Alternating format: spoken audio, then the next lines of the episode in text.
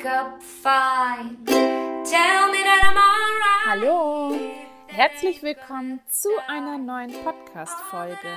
Mein Name ist Kendra Zwiefka und ich begrüße dich ganz herzlich an diesem Montag, dem 1.11.2021 zu einer neuen Podcast-Folge bei deinem Lieblingspodcast Krebs als zweite Chance, der Mutmacher-Podcast.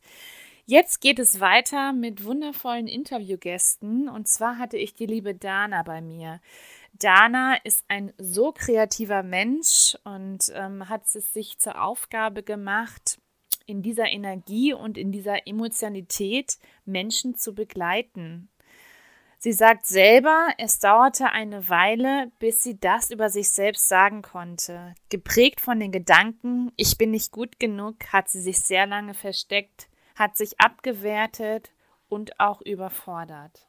Obwohl sie einen wundervollen Mann hatte, viele Ideenwettbewerbe gewonnen hatte, ein systematischer Therapeut war und ein gesundes Kind zur Welt gebracht hat, sowie ein eigenes Unternehmen erfolgreich aufgebaut hat, fühlte sie sich einsam und leer.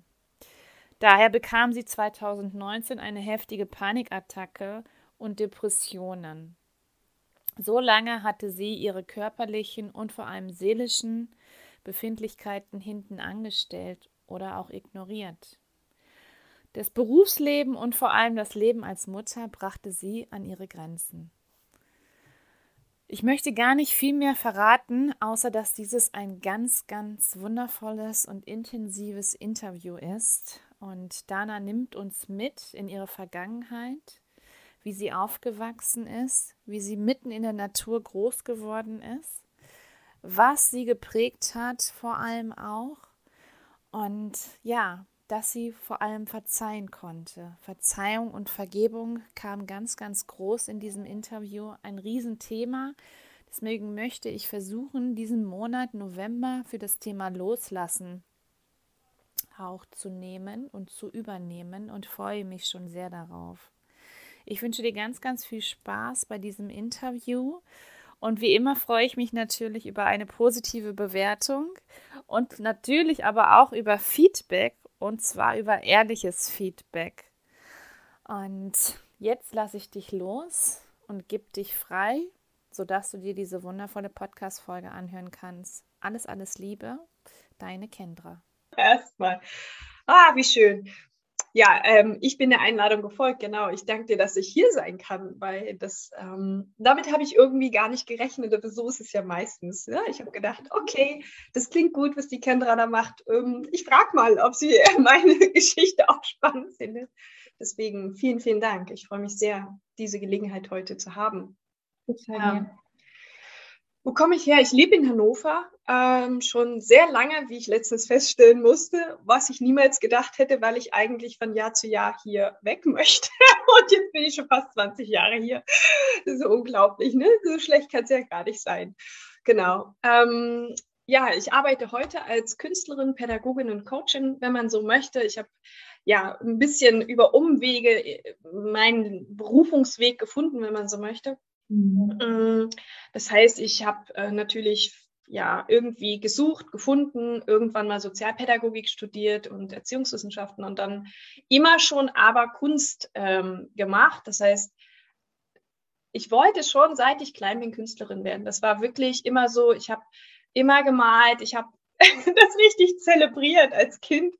Ähm, habe ich mir dann immer so besondere Sachen angezogen, meine Staffelei aufgebaut und alles schön gemacht, die richtige Musik an. Und dann habe ich damals noch mit Öl so richtig an Leinwänden ähm, versucht, also da sind schon auch Werke rumgekommen, aber habe halt richtig gemalt und immer gespürt, dass mich das fasziniert. Also es, ich war immer angetan davon und es hat mich auch nie verlassen. Was mich aber verlassen hat, war wahrscheinlich immer der Mut tatsächlich. Also das heißt, ich hatte nicht das Selbstvertrauen. Ähm, das wirklich nach vorne zu bringen, auch wenn ich in der Schule immer eine, die mit der Kreativität und Kunst ganz vorne, also das wurde gefördert und ich habe auch ausgestellt und so, aber ich selber habe das so nie empfunden. Also und dann habe ich ähm, erstmal eine klassische Ausbildung angefangen und äh, bin, wollte Augenoptikerin werden. Dachte, ja, kann ich ja auch kreativ werden und dann Designerin und so. Aber da bin ich schnell wieder rausgeflogen. Ähm, das war eine ziemlich üble Geschichte, vielleicht gut für mich. Und bin dann irgendwie über Umwege in einem Pädagogikstudium gelandet, ähm, habe zwischendurch mich noch an der Kunstakademie beworben. Das hat alles nicht geklappt. Wenn mir damals einer gesagt hätte, wie das auch geht, hätte ich es anders, wäre es anders angegangen. Aber ich war jung und unbedacht und ich habe es aber nicht aufgegeben. Das heißt, ich habe dann im Studium ganz viel Kunstseminare gemacht, ähm, bin einer der ersten Bachelorstudiengänge gewesen und durfte dann quer einfach habe auch sehr lange studiert, weil ich war dann noch im Kunstverein, habe da gearbeitet. Also ich war die ganze Zeit mit der Kreativität unterwegs, habe als Erlebnispädagogin dann kreative Seminare gemacht, war immer, was ich nebenberuflich gemacht habe, wirklich aktiv als Kreative. Und trotzdem habe ich die ganze Zeit gedacht, ich bin es nicht. Ich bin keine Künstlerin, ähm, ich bin aber auch keine Sozialpädagogin. Also alles war ich irgendwie nie, ja, so ungefähr. Also da ist, steckt einfach wirklich dieses Thema, ne, nicht gut genug, ich bin nicht gut genug, ich kann das nicht, ich ähm, ein Selbstwertthema dahinter. Und dann habe ich natürlich äh, auch Therapie gemacht. Äh, ich habe äh, selber mich ausbilden lassen im therapeutischen Bereich. Ähm, das waren alles Zufälle, weiß ich nicht. Es hat, das Leben hat mich dahin geführt irgendwie. Und immer noch, immer noch war so dieses Nehmen, ja, und obwohl alle mich schon so gesehen haben und ich auch schon Ausstellungen gemacht habe, ich selber habe es nicht gesehen. Und mhm. dann habe ich irgendwann zwar ein eigenes Unternehmen gegründet, also ich habe hier so ein Werkstattatelier aufgemacht, war immer groß gedacht, ähm, weil ich die Idee hatte, dass viele Werkstätten äh, in einem Haus sind, damit Frauen in der Elternzeit, wo wir ja meistens uns umorientieren und meistens kreativ werden, ähm, dahin gehen können, eine Community haben und neue, auch innovative Projekte kreieren, also die dann in die Welt getragen werden. Also es ging gar nicht nur darum, so ein Hobby zu haben, sondern wirklich auch zu sagen, ich will irgendwie was aus meiner Kreativität machen. Und diesen Space habe ich dann wirklich auch gegründet. Da war ich dann auch selber schon Mutter, bin ich dann in der Zeit Mama geworden und ähm, das lief auch irgendwie. Und ich habe mich aber immer schlechter gefühlt, immer leerer, immer einsamer. Ich ich glaube, ich bin da zu sehr auch Dingen von anderen gefolgt. Ja, ich habe da noch einen Ideenwettbewerb mit diesem Konzept mitgemacht, habe den dann gewonnen, bin den Preis aber nicht angetreten. Also ich hätte dann das umsetzen müssen, habe gesagt, nee, ich spüre das gerade nicht, spüre das gerade nicht. Und habe das Ganze mutigerweise, denn das habe ich noch nie in meinem Leben getan, nach knappem Jahr wieder aufgegeben. Und ich bin so ein Typ, ich habe alles durchgezogen. Ja, ich habe zwar lange gebraucht, weil mir hat das Geld gefehlt oder ich war lange krank, immer wieder Ausfälle. Und ähm, trotzdem habe ich die Sachen zu Ende gebracht. Also ich habe mein Abitur dran gehangen, ich habe einen Realschulabschluss gemacht und mhm. dann äh, wollten meine Eltern, dass ich ihr Geschäft übernehme und ich hatte gar keinen Bock, auf dem Dorf zu bleiben. Ich, ich wollte auch raus in die Welt und ähm, habe mich irgendwie an so, so einer ähm, Schule beworben für Abitur mit Betriebswirtschaft. kein Mensch versteht. Ich habe tatsächlich Betriebswirtschaft Abitur. Ich weiß nicht, wie ich da durchgekommen bin, weil ich hätte das am liebsten abgebrochen. Es ist mir so schwer gefallen. Mhm. Aber ich wollte Abitur machen, damit ich studieren kann. Mhm. Und dann ähm, habe ich noch ein Jahr Auszeit, wie gesagt, gehabt und äh, erstmal die Ausbildung angefangen, gedacht, um Gottes Willen, bin 500 Kilometer weit weggezogen von zu Hause. Ich wollte einfach nur weg. Und es war alles eine Katastrophe, war eine schlechte Beziehung. Ich, ja, und dann bin ich nach Berlin geflüchtet und habe dann versucht, da nochmal Kunst zu studieren, habe dann erstmal mich für Germanistik eingeschrieben und das war alles nichts. Also das sollte nicht sein und bin dann hier in Hildesheim gelandet. Das ist in der Nähe von Hannover. Und das war gut, das war richtig gut. Ich habe hier Anschluss gefunden und habe dann auch die richtigen Menschen getroffen, die dann mutig waren, mich mit in Kunstseminare zu nehmen, ähm, von der Performance-Kunst bis bildende Kunst bis Kunstvermittlung. Ich habe dann alles mitgenommen. Eigentlich haben alle gedacht, ich bin eine Kulturwissenschaftlerin und nicht in meinem Studiengang so. Und ach so, du machst das gar nicht? Nee, sage ich, ich mache das gar nicht. Und ähm, irgendwie war der Weg klar, aber getraut habe ich mich nicht. Und getraut habe ich mich dann, als ich 2019 so richtig, ich würde sagen, ich sag's mal ganz platt, vom Leben nochmal einen in die Fresse gekriegt habe, weil Ich habe eine, eine Panikattacke bekommen, ähm, weil ich mich, glaube ich, total erschöpft habe mit allem, was ich getan habe. Und Panikattacke heute klingt so wie, naja, wer das nicht hat, der weiß nicht, wie krass das sein kann.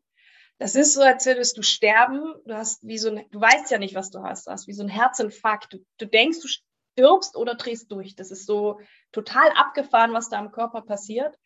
Mhm. Und ähm, das heißt, ich, ich war wirklich so in, in Not, richtig in Not, dass der, äh, mein Mann hat einen Krankenwagen gerufen, weil einfach nicht klar war, was mit mir ist. Es hätte ja auch sein können, ja, dass das ein Herzinfarkt ist, weißt du nicht. Das ist so, du kannst nicht atmen, dass der Körper äh, hyperventiliert, das ist alles einfach nur, du kannst nicht mehr gucken richtig. Und ähm, ja, dann haben die halt mich da in so eine psychiatrische Klinik gebracht, etwas, was ich nie in meinem Leben wollte. Und ehrlich gesagt ging das relativ schnell, dass ich gemerkt habe, wow, cool, cool, dass ich hier bin, weil hier dreht sich gerade was. Hier dreht sich gerade was, das ist wie so eine Schlange, die sich häutet. Das mhm. war so wie, als ob ich diesen ganzen Weg, den ich gegangen bin, die ganzen Hürden, die ich überwunden habe, bis dahin gegangen bin. Und dann ist was passiert durch das Mama-Sein, durch dieses ständige Springen in die Selbstständigkeit, ins Mutigsein, dass irgendwie war es so wie, ja, ich sag mal, wie ein Erwachen. Das war wie so ein Knall, wie so ein Urknall in mir, dass ich plötzlich das erste Mal mich selbst gesehen habe. Also als hätte ich mich umgedreht und auf mich draufgeschaut. Und das hatte ich vorher nicht, ja das, das, das war immer so sehr im Außen orientiert. Ich war eine Meisterin im, im, im Schönmachen natürlich auch, sich um andere kümmern. Dann bin ich ja auch Coaching geworden, Beraterin, ja, Therapeutin und habe gemerkt, dass, da, da gehe ich drin auf für die anderen, für die anderen, für die anderen. Und dann wurde ich Mutter. Das heißt, die Mutterrolle hat, mehr, hat mich gefordert für das Kind, für das Kind, für das Kind, mhm. für mein Unternehmen, für meinen Mann, für mein Kind. Dann ist meine Mutter noch krank geworden mit einem Schlaganfall. Das hat mir sehr viel Angst gemacht. Das war, weil wir einfach auch nicht wussten, ob sie es überlebt, ja. Und das hat alles eigentlich zum Einstürzen erstmal gebracht und gleichzeitig zum Schau mal hin. Schau mhm. mal ganz genau hin. Und da war Schmerz. Da war so viel Schmerz. Und ich hatte schon vier Jahre Therapie, war ausgebildet, alles, ne? Hatte das Studium, wo wir ja auch an unserer Persönlichkeit arbeiten, sagen wir, hat mehr mich studiert als das Studium selber. Trotzdem war das bis zu dem Zeitpunkt nicht klar irgendwie. Da sind richtig krasse Wunden auch nochmal so hochgekommen, mhm. weil ich habe das schon am Anfang gemerkt, als äh, meine Tochter geboren wurde, habe auch ein Mädchen bekommen. Das war also nochmal eine besondere Geschichte. So, das ist so ein bisschen wie, wie sich selbst nochmal sehen, ja. Und meine Geschichte ist ja nicht so gut gestartet. Das heißt, da kam ganz viel Traurigkeit hoch. Mhm. Ähm, und gleichermaßen dachte ich, wie kann ich dem Kind Liebe geben? Bin ich gut genug im Liebe geben? Sowas, ja. Also kann ich genug Liebe geben? Ich bin doch so, so nicht in Ordnung, wie ich bin. Das war ganz stark. Und ich hatte Glück. Ich habe irgendwie immer ein bisschen meiner Intuition vertraut. Ich wusste es nur damals nicht. Das heißt, ich habe ähm, gemerkt, dass ich nicht so, ich kann diesen Regeln nicht folgen, was das Mama-Sein angeht. Ich war nicht so dieses Heimchen daheim, was total aufgeht in der Rolle. Und trotzdem war ich ganz, ganz verliebt in mein Kind. Mhm. Und dann habe ich ein Buch gefunden, da ging es um Liebe statt Erziehung. Und das war so, oh, danke, danke, dass es einfach auch intuitiv gehen darf, verbunden. Das heißt, da kamen dann bei mir diese Themen ja auch mit Elternbett und Tragen. Und ich habe äh, versucht, eine Hausgeburt zu haben. Da ging das eigentlich schon los. Habe so einen Vorbere speziellen Vorbereitung, habe Hypnobirthing, nennt sich das gemacht. Okay. Ich wollte ganz natürlich gebären. Eigentlich ging da das los. Dieses ganz Frau sein, natürlich sein. Ich habe so viel geweint und gespürt, danke, danke, danke, dass ich diese Impulse bekommen habe. Und, und, und dann hatte die Hausgeburt nicht am Ende nicht hier zu Hause geklappt. Es war einfach nach drei Tagen hatte ich keine Kraft mehr. Wir haben uns dann ne, aus Sicherheitsgründen natürlich für ein Krankenhaus entschieden, aber Emmy ist gut zur Welt gekommen auf natürlichem Wege und ja, danach ging das Leben mit Kind erstmal los und das hat mich sehr, sehr gefordert. Das hat mir keiner gesagt. und ich dachte, das, das Baby lag hier und ich dachte so, oh, das war ja nur die Schwangerschaft. Jetzt geht's los. Jetzt habe ich die Aufgabe. Und äh, das war nicht so ganz leicht. Ich, ähm, die Geburt war nicht so leicht, deswegen konnte ich sehr, sehr lange nicht aus dem Bett raus. Mhm. War sehr auf meinen Mann angewiesen. Und ich glaube, da bin ich drin hängen geblieben, in dieser Rolle aus, diese Hilflosigkeitsrolle. Die ist, das ging dann immer so weiter. Der ist dann, der war dann in Elternzeit, ich war die Selbstständige. Das heißt, der hat die Mutterrolle übernommen und ich konnte keine Mutter werden. Und nach zwei Jahren ist er wieder arbeiten gegangen und ich stand da mit einem Zweijährigen und merkte so, äh, äh, äh ich kam gar nicht richtig klar. Wo mhm. alle mich beneidet haben und alle immer, er war in den Medien und er war der, der Held, ja. Und ich immer, ihr wisst gar nicht, wie schwer das ist, dass er gelobt und geschätzt und toll und mm, und ich habe mich selbstständig gemacht, hat keiner gesagt toll, sondern äh, bist du dir sicher, dass das richtig ist und solltest du mit dem Kind und dein Kind muss doch schon alleine schlafen und dein Kind muss schon dies und dein und ich war nur so, ich war wütend auf die Welt, ja. Und ähm, ja, und als sie dann drei war, war ja der Zusammenbruch. Und dann wurde mir vieles, vieles klar. Vor allen Dingen, fuck, sei du selbst. Ja, dieses wirklich, ähm, du bist toll, du hast hier was geschaffen und es ist gut und du bist gescheitert, ja, genial. Du hast den Mut gehabt zu scheitern. Und du hast den Mut hinzuschauen. Und all das, was dann an Schmerz hochkam, weil, weil mein Kind hat dann gefühlt so eine glückliche Kindheit für, für mich gehabt. Und mhm. ich habe immer wieder davor gestanden und das Baby angeschaut und gedacht, wow, und warum hatte ich das nicht? Warum mhm. hatte ich das nicht? Warum war meine, mein Start ins Leben so schwer? Und eigentlich wusste ich nicht, was das genau war und habe erst in diesem Jahr den Mut gefunden, mal ohne diese mh, hm, Vorwürfe, ohne Schuldzuweisung meine Mutter anzurufen und zu sagen, wie war denn das eigentlich wirklich? Mhm. Und ihr zuzuhören. Und ähm, es ist so, dass ich mit einem Jahr ins Krankenhaus gekommen bin mit angeblich einer Magen-Darm-Erkrankung Zöliakie. Okay. Ähm, und ich war über ein Jahr im Krankenhaus. Und es war halt zu DDR-Zeiten nicht so, dass die Memas da dabei sind, sondern meine Mutter, die hat mir dann erzählt, wie schwer es eigentlich war, weil es fuhr immer nur ein Bus. Ähm, sie durfte nur am Sonntag um 12 Uhr da sein oder von 10 bis 12, weiß ich nicht mehr genau. Ähm, es durfte kein anderer mit rein.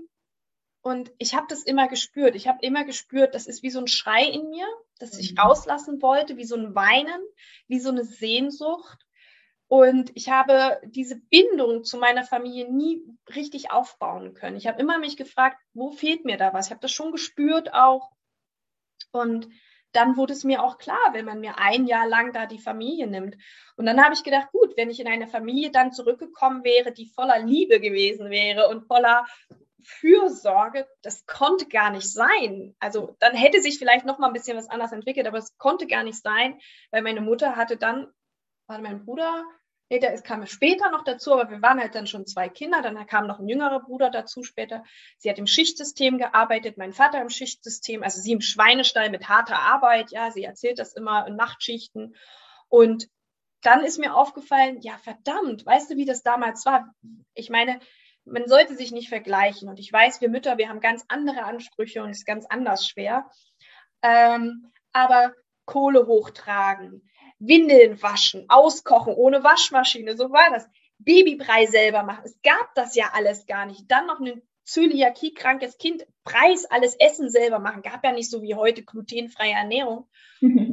es ist, muss, also ich habe ihr zugehört und habe richtig gemerkt, das muss so krass gewesen sein. Und gleichzeitig hat sie einen Mann gehabt, also meinen Vater, der so immer ausgebrochen ist und sich im, auch im Alkohol geflüchtet hat. Und es war schwer, es war einfach schwer. Und es mhm. kam dann so ein bisschen raus, und das finde ich sehr, sehr krass, mich sehr berührt. Sie vermutet, dass das ein Stasi-Akt war. Ich weiß gar nicht, ob man das so sagen darf, weil sie war in Trennung zu meinem Vater und als die sich die Trennung, also die Scheidung zurückgenommen hat, wurde ich aus dem Krankenhaus ohne Diagnose entlassen. Also ich habe keine Zöliakie, es ist, tja. Und ich konnte nicht sprechen, ich konnte nicht laufen und ich war zwei Jahre alt. Also das kann man sich heute gar nicht mehr vorstellen. Ja, als ich das so ich hätte ja schon, als die Krankenschwester meine Tochter mitnehmen wollte zum Windeln, habe ich gesagt, Moment, da ist der Vater. da war für mich schon, ja, und es gibt viele Frauen, die das erleben, die Kinder werden weggenommen aus gesundheitlichen, was auch immer Gründen. Ja. wirklich, ja, das war so einfach nochmal aus der anderen Perspektive zu sehen, auch ein bisschen heilsam für mich, weil jetzt hieß es nur noch, okay, fühl deinen Schmerz. Mhm. Und es klingt so leicht, ja. Also die Panik und die Angstwellen, die da kamen, die waren dazu da, dass ich mich spüre. Und am Anfang habe ich versucht, die Angst immer wegzukriegen. Aber am Ende war, ging es darum, das Gefühl darunter, darunter, darunter, darunter, darunter zu fühlen. Und da war ganz viel Verlassenheit, Einsamkeit, Wut auch und, und ganz viel Traurigkeit, Traurigkeit ohne Ende. Und dann habe ich eine Phase gehabt, ähm, auch therapeutisch begleitet zum Glück, da habe ich getrauert einfach, getrauert um all das, was ich nicht hatte. Und manchmal kommt es auch wieder, aber weniger, viel weniger. Und das hat letzten Endes dazu geführt, dass ich mich auch wieder gespürt habe, getraut habe, die Angst ist weggegangen, ja, diese, diese Störung, von der man spricht, diese, diese Wellen, diese, ich würde nicht sagen, dass ich davon jetzt mein Leben lang ausgeschlossen bin, dass es nie wiederkommt, weil ich bin ein unglaublich sensibler Mensch geworden vielleicht oder war es schon immer sehr spürig und ähm, alles, was so mit gesundheitlichen Sachen zu tun hat, also Dana in einem Krankenhaus ist für mich, da geht alles hoch, der Geruch, die Sinne, das weiß ich gar nicht, ob man das so wegkriegen kann. Also ich gehe mehr da so ran. Annahme, Akzeptanz und Liebe. Liebe, mhm. dass ich jetzt so bin und ich übe. Also das muss ich sagen, ich habe immer geübt. Ich bin einfach, egal wie viel Angst ich hatte, wieder unter Menschen zu gehen oder wieder in die Uni zu gehen, weil ich hatte das schon mal mit 25, also es war mir nicht neu. Nur hatte ich das zwei Jahre lang, ohne zu wissen, dass ich es hatte. Das war verrückt. Ich habe nur lauter Symptome gehabt und, und, und Anfälle von Zittern und Schwitzen und, und, und nicht reden können und nicht unter Menschen gehen können. Aber irgendwie war ich schon immer so drauf, dass ich gesagt, so, ich will wieder ins Leben, ich gehe los. Und dann bin ich mit diesen Gefühlen immer los. Und so habe ich es diesmal auch gemacht. Ich bin dann wieder Bus gefahren. Ähm, weil eigentlich wusste ich, ich sterbe nicht. Ich, also ich habe natürlich auch gelesen mhm. und habe gemerkt, ich sterbe davon nicht. Das kommt wie eine Welle und geht wieder. Ich habe dann noch angefangen, ganz, ganz viel darüber zu recherchieren, wie Gefühle funktionieren. ist schon ein bisschen komisch, darüber zu lesen, aber letzten Endes war das das, wo ich gemerkt habe, das ist alles nicht gefährlich. Ja. Und ähm, es braucht aber manchmal Unterstützung, weil gerade wenn es Traumata sind, dann, dann fühlt es sich an, als könnten wir das nicht überleben. Das, das, das können wir das nicht tragen. Und dann ist es gut, wenn Menschen da sind, die uns halten. Und ähm, trotzdem habe ich ganz viel alleine irgendwie gemacht. Und muss ich dazu sagen, die Kunst hat mich getragen. Also ich habe immer quasi irgendwie kreativ mich ausgedrückt, singen, malen, schneidern, formen, töpfern, tanzen, völlig egal, Ausdruck geschaffen. Da konnte ich meine Wut rauslassen, meine Traurigkeit, also es waren so meine Hauptgefühle, würde ich sagen. Angst auch im, im Schreiben zum Beispiel. Und das ist auch der Grund, warum ich dann die Kunsttherapeutinnen-Ausbildung noch drangehangen habe 2020, glaube ich, oder 2019, 20 ungefähr. Und dann habe ich gesagt, das will ich einfach vertiefen. Es ist doch die ganze Zeit Teil meines Lebens. Du hast doch die ganzen Jahre kreativ gearbeitet, aber dich nicht getraut zu sagen, also ich habe es gespürt, dass es therapeutisch ist, habe mich nicht getraut und habe gedacht, ich doch nicht, ich, was soll ich denn können, ja? Und als ich dann in dieser Klinik war oder auch später noch in Therapie- und Kunsttherapiesitzungen hatte, habe ich die ausgesaugt, die Therapeutin, weil ich gesagt habe, wie geht das und wie ist das und was macht man? Und ich kam da raus und habe mich angemeldet und habe die Ausbildung gemacht und es war so, yes, yes. Und eigentlich hätte ich die nicht gebraucht. Ich habe gemerkt, dass ich das drauf habe, sozusagen, dass es in mir steckt und dass es nur noch raus muss. Und das war, glaube ich, so die, die, der zündende Moment zu sagen, so, Jetzt hast du dein Päckchen mit deinen gesundheitlichen Themen, weil ich mein Leben lang einfach auch immer wieder krank war und diesen Stempel hatte von Kranksein. Und meine Mutter bis heute sagt, na Kindchen, bist du zu dünn? Äh, jetzt letztens hat sie es mal nicht gesagt, aber sie hat ähm, wieder gesagt, ich wünsche dir, dass du gesund bist und so. Ne? Hat man natürlich ein gewisses Mindset. Und ja. erst in diesem Jahr ein so wie so ein Durchbruch gehabt, weil ähm, ich, ich länger jetzt schon mit einer Heilpraktikerin auch arbeite und ähm, ich habe so körperliche Schmerzen hin und wieder undefinierbar und ähm, hatte lange auch Erschöpfungszustände noch und das hat sie ganz gut mit mir aufgearbeitet, weil ich habe immer gedacht, ich muss das im Kopf alleine schaffen. Weißt du, der Körper braucht auch manchmal Unterstützung. Das hätte ich gar nicht gedacht. Also auf die Idee bin ich gar nicht gekommen. Den habe ich hier irgendwie von Hals abgeschnitten und habe gedacht, der ist halt da. Mhm. Ja, ich wollte mit dem gar nicht in Verbindung sein. Ich mochte das nicht unbedingt. Da war natürlich auch in der Familie viele Abwertungsgeschichten, viel Gewalt und so, dass mein Körper irgendwie was war, das habe ich abgeschnitten. Der Kopf war mein, meine Meisterin, ja, da war ich schlau, da habe ich mir Wissen angeeignet. Ich habe also wirklich ganz viel über den Kopf gearbeitet. Und als ich dann mit dem Körper in Kontakt bin und das erste Mal bei einer Homöopathin saß und der das erzählt hat, das war so schmerzhaft, das war so anstrengend für mich, was da alles passiert ist, auch Beziehungen, wo ich Gewalt erlebt habe, Gewalt sehen zu Hause, ja, ähm, nicht helfen können, erniedrigt werden auf der Körperebene, verbal, in der Schule, also Jungs, die, die uns Mädchen auch abgewertet und angefasst haben. Also es war mir alles nicht klar. Das kam alles hoch mit meiner Tochter, weil ich hatte ein Mädchen oh. und es war so, das darf der nicht passieren. Ganz klar darf der das nicht passieren. Und gleichzeitig wollte ich nicht eine Kluckenmutter werden, die das Kind endlich so oh, kontrolliert. Ne? Das heißt, ich durfte mich damit beschäftigen mhm. und habe dann auch in meiner Ehe quasi, ich war dann schon verheiratet, hat das erste Mal auch eine Partnerschaft, die länger ging und ne, mein Mann, mit dem ich ja immer noch zusammen bin und das Kind da. Und gemerkt habe, okay, da ist ganz viel Wut auf Männer und da ist auch ganz viel Hass und, und Ablehnung. Und ich wollte immer wieder Frau sein. Ich wollte nicht kontrollieren und, und, und Boss sein. Und in der Rolle steckte ich aber, ja. Ich habe hier alles gemanagt und so wie konnte ich denn wieder Frau sein? Mein Mann war völlig überfordert mit, mit hm. meinen Wünschen und, und, und wie jetzt. Und, und der kannte ja auch meine Geschichte und der war dann besonders vorsichtig und ich habe mich dadurch noch mehr abgelehnt gefühlt. Voll verrückt eigentlich, mhm. da wieder zusammenzukommen, auch körperlich. Und das waren alles so in den letzten zwei Jahren wie so ein Wow, das hat mich mega gefordert. Und ähm, ich bin da aber auch immer noch auf dem Weg. Also ich würde jetzt nicht sagen, das ist alles schon ganz, ganz heile und supi, aber viel, viel besser als die Jahre davor. Und vor allen Dingen, als ich dann mit der körperorientierten Arbeit, mit der Heilpraktikerin zusammengearbeitet habe und wieder angefangen habe, Vertrauen zu schöpfen in den Körper und zu merken, dass der Unterstützung braucht, dass der Weg, dass ich schon sehr, sehr lange über Ernährung auch viel gemacht habe, gut ist, also bestärkt zu werden ähm, ich habe dann tatsächlich auch eine glutenfreie Ernährung gestartet, weil manchmal Angststörungen äh, mit, mit einer bestimmten Allergie auf Ernährung und Lebensmittel zusammenhängen können. Das wissen viele Menschen nicht.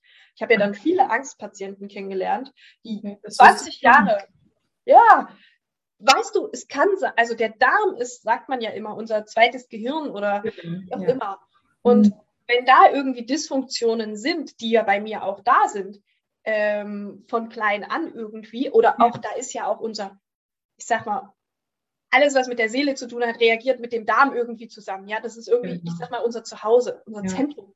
Ja. Und wenn das im Ungleichgewicht ist, egal warum, mhm. dann kann natürlich auch eine Angststörung entstehen. Das, das wusste ich bis dahin nicht. Das erzählt ja auch keiner in der Klinik oder in der Therapie.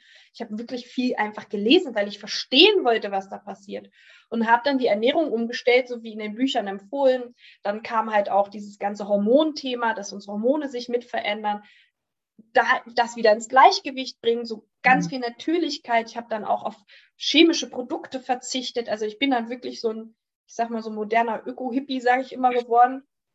Und ähm, das war gut, das war gut für mich. Das war gut, wieder so, ich habe mir meine Haare lang wachsen lassen, also ne, keine Farbe mehr drin. Ich ähm, hatte immer kurze Haare. Ich habe sie mir sogar abrasiert vorher nochmal. Ist ja im Vergleich zu dir nochmal eine ganz andere Geschichte, ja, wo dann auch ich immer dachte, darf ich das? Darf ich das, wenn Menschen krank sind, selber so sein? Ähm, es war nicht so ganz einfach, aber es war so der Wunsch, mal ganz anders zu sein, einfach. Und das Alte wegzuhaben. Ja, es war eher wie eine Veränderung. Und dann habe ich beschlossen, ich lasse mir die Haare wachsen, einfach auch als Symbol für mich zurück zu mir zu kommen und zu gucken, wie sehe ich denn eigentlich darunter aus, weil ich hatte rote Haare, also mhm. knallrote, pinke Haare oder schwarze und ähm, ja, war dann überrascht, was hier so rauskommt mit ein paar kleinen grauen Haaren schon. und ähm, das waren alles so Schritte, meinem Körper wieder mich mehr in meiner in meinem Frausein auch wohlzufühlen. Ich würde lange Haare nicht am Frausein festmachen. Kurze Haare sind sehr, sehr weiblich und sehr sexy und das habe ich ja auch immer so empfunden. Aber für mich war es nochmal so was anderes, eine andere Ebene, ja. weil ich weicher, jünger und so wirke. Und ja, irgendwie dieses ganze Zusammenspiel aus Körper, Seele, Geist, den Kopf ein bisschen zurückstellen, wieder mehr ins Fließen kommen, mehr ins Herz kommen, das habe ich vorher alles auch gesagt, aber nicht, ich nenne es verfühlt. Das mhm. heißt, es kam dann ein Fühlen, ein Verfühlen der ganzen Zustände und es hat eine Menge verändert. Unter anderem auch, dass ich mich getraut habe, mehr zurück zu meinen Wurzeln zu kehren, weil mh, mm, mein Vater hat sich versucht, so ein bisschen aus dieser DDR-Geschichte ja zu retten, indem er dann ausgestiegen ist und hat so ein so einen Hof sich äh, gekauft, also mit meiner Mutter. Und dort äh, haben wir halt so mit Tieren gelebt, so äh, ganz auf natürliche Art mit, mit, wir haben einen eigenen Wald angebaut, wir hatten dort Gemüsefelder, wie das war. Das heißt, ich habe meine Zeit damit verbracht, Tiere zu versorgen und da bei den Schafen zu sitzen, da habe ich mich super gefühlt. und, ähm, wir haben uns quasi selbst versorgt mit eigenem Brunnen und da war keine Straße und nichts, da waren Obstplantagen und als ich aus dem Krankenhaus wiederkam, war klar, dass ich dieses Leben äh, leben möchte. Das habe ich mhm. immer verleugnet. Mhm. Und dass der Hof, also ich habe ähm, im Studium so ein Konzept entwickelt für einen Hof, wo Menschen leben und arbeiten.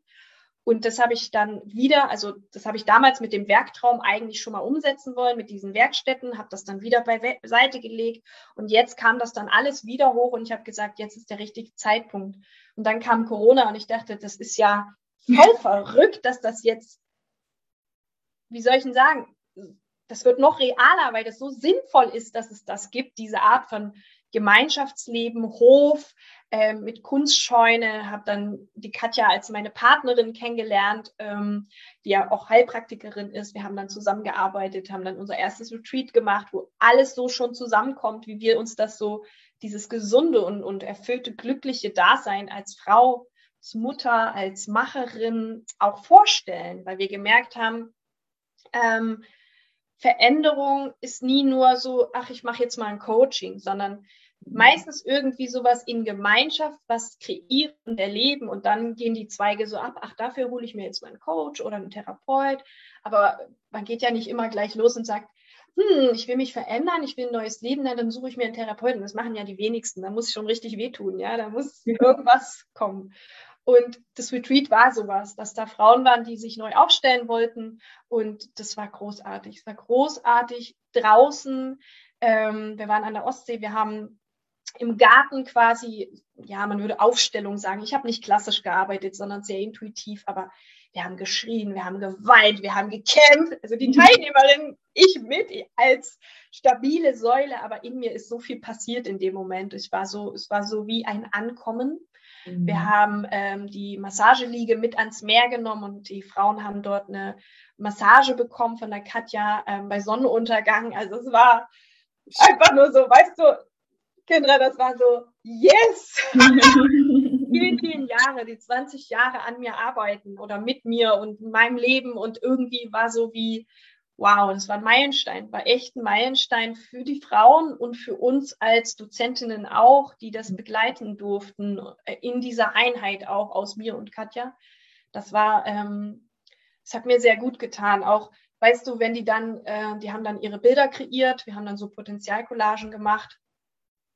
Und ich war vorher im Zweifel mal wieder und, und habe gesagt, Katja, ich brauche eine kleine Supervision. Ich zweifle so, die sind alle von dir so begeistert und was, was kann meine Kunst schon? Und dann hat sie gesagt, lass raus. Und dann habe ich gespürt, wo es herkam, so aus der Tiefe und habe gesagt, okay, wir gehen jetzt raus und ich mache jetzt drei Stunden Kreativsession. Und dann, da merke ich auch gleich, da kommt wieder alles. und dann steht die Teilnehmerin da und weint und bedankt sich bei mir und ich so, oh mein Gott. Oh mein Gott. Also, wenn du spürst, dass es doch einen Wert hat und ich traurig war, weil ich das nicht sehen konnte. Und immer wieder kommt dieser Schmerz auch. Und da habe ich gemerkt, danke, dass du mir das sagst, danke, dass du weinst, danke, dass wir hier sind und, und war so, also auch ich lerne von den Menschen und wachse mit den Menschen und ja, bin so dankbar. Also und, und hab's ich selbst das, was meine Eltern mir alles nicht Gutes mitgeben konnten, aber eben auch Gutes, wie im Tipi draußen schlafen, Feuer machen und diese ganzen abenteuerlichen Geschichten, die mein Vater mit uns da gemacht hat, die meine Mutter zugelassen hat letztendlich, von ähm, morgens in Fluss gehen. Für mich war es Abenteuer, die Wäsche im Fluss waschen, weil wir kein Wasser hatten, ähm, mit dem Abschleppseil durch den Fluss wie Tarzan, das war meine Kindheit, ja. Oder im alten Trabi, der leer stand, da drin mein Puppenhaus bauen und äh, irgendwelche Sachen bauen mit meinen Brüdern. Also diesen Teil meiner Geschichte einfach mehr auch zu würdigen und zu sehen. Natürlich gab es Gewalt, es gab Ungewissheit, es gab ähm, Situation meinem Vater sehr viel getrunken hat und niemand, also war unberechenbar. Diese Unberechenbarkeit war mhm. natürlich unangenehm. Ähm, und es gab auch sehr viel Sorgen und Ängste. Es war die Wende, also das hat mir ja meine Mutter alles erzählt. Da war dann unklar, wem das Haus gehört. Das war Westleute und was da alles, also mit welcher Kraft die das gemeistert haben. Und das hat mir auch nochmal gezeigt, hey, jetzt haben wir Corona und wir zittern hier alle so rum, was die schon durchhaben. Dann gucke ich mir meine Großeltern noch an, ja, da haben wir mal reingebeamt, wenn man so will, und dachte, hey, nee, komm, du hast alles in dir, du meisterst es jetzt und du schaust mal, in welche Richtung willst du blicken mit deinem Leben, wo mhm. willst du den Fokus hinlegen? Und natürlich, hier geht es wieder um Körper, um Gesundheit, Angst machen, waren genau meine Themen und ich war so, ah, warum wird mir das denn jetzt wieder von außen, jetzt so richtig von außen, so richtig krass gespiegelt? Und dann dachte ich so, gut, dass das 2019 war und nicht 2020, weil ich habe mich quasi wie vorbereitet auf alles, was jetzt kommt. ähm, und das tragen zu können und das halten zu können und sogar andere Menschen halten zu können in der Zeit. Und ich hatte Momente, da saß ich hier und habe gezittert und, und habe gedacht, was ist, wenn dieser Virus uns umbringt? Ich hatte ja keine Ahnung am Anfang. Und ähm, irgendwann war ich auch so und habe gedacht, okay, ich will leben. Ich will mhm. leben. Und ähm, dann habe ich irgendwie so geschrieben über den Tod, habe mich mit dem Tod beschäftigt und habe gemerkt, ich habe keine Angst vorm Tod, mhm. sondern ich habe Angst, nicht gelebt zu haben. Und mhm. das, das, das hört man ja immer mal wieder in Büchern, aber ich habe es dann gefühlt oder liest es in Büchern. Und dann habe ich gemerkt, okay, weißt du was, Dana? Und das kann ich allen Menschen immer nur sagen. Die Angst wird nicht weggehen. Die ist vielleicht immer da, aber du kannst trotzdem losgehen. Weil ich habe immer gedacht, die Angst muss weg sein, dann kann ich leben. Mhm. Der Bullshit. Die Angst ist weggegangen, als ich angefangen habe zu leben. Ja, als ich mutiger war, als ich bereit war, neue Erfahrungen zu machen. Das war ein ganz, ganz guter Satz, der mir mein Mentor dieses Jahr gegeben hat. Bist du bereit, neue Erfahrungen zu machen? Weil ich bin auf ein Event gefahren dieses Jahr mit über 200 Menschen und habe gedacht, oh Gott, oh Gott. Erstmal so viele Menschen, dann was ist mit Corona? Kann ich das? Und eigentlich ist es mir doch alles. Und ich habe gedacht, nee, ich bin bereit, weil ich will leben. Ich lasse mich nicht einsperren, ich bin bereit so. Und dann war das großartig. Wir standen am Ende dieser Veranstaltung im Kreis, haben uns die Hände gehalten, haben gesungen, äh, äh, dieses ähm, ähm, Mantra Loka, ich merke es mir immer nicht, Loka, Dings da, Namaste, vielleicht weißt du, wie es heißt. Ja. Ich kenne das, ich muss immer nachgucken. Und haben das gesungen mit, mit 200 Menschen in, auf einer Wiese im Sonnenschein. Vorher hat es geregnet, dann kam die Sonne raus, das war eine Kraft. Ich habe geweint mit Menschen. Oh, das war so, Yes, ich habe es mir immer gewünscht. Ich habe ich hab sehr lange sehr alleine, sehr zurückgezogen gelebt. Ich, ne, dieses Verbinden ist mir halt, ja, als Dozentin, als Coach kann ich vorne stehen, dann bin ich da, bin ich präsent, diese Rolle, die, die ist safe. Aber Dana, Mensch, ähm, diese, diese Verletzlichkeit, diese Unsicherheit, das in einer Gruppe vor anderen, das ist so, boah, das hat mich so gefordert, das hat mich so gefordert. Und ich bin trotzdem da geblieben, bin trotzdem in die Seminare und habe es gehalten, wenn man so will. Nicht ausgehalten, sondern gehalten, gefühlt, war da und dann stand ich da mit diesen Menschen und die, die, die, die mich auch umarmt haben, ja, die, die meine Tränen genommen haben. Und es war so Heilung pur, oh, so tief und das nehme ich jetzt mit auch für die, das, die nächste Zeit und ähm, wir organisieren jetzt auch für nächstes Jahr diese Veranstaltung. Ich habe dann sofort gesagt, ich bin dabei, ich will nächstes Jahr auch mitmachen wieder. Wir organisieren das, das, das müssen Menschen erleben, was wir da erlebt haben, mit den Kindern zusammen. Und, und da war so viel Liebe und so viel Verbundenheit. Darum ging es auch, ja, bei diesem, es war so kombiniert Seminar und ähm, Freizeit, wenn du so willst, und Persönlichkeitsentwicklung. Es war so kraftvoll und so, ja, bin ich heute total dankbar. Da, weißt du, ich habe dir gestern im Vorgespräch das erzählt, dass ich ja mit der Ziege in die Schule gefahren wurde.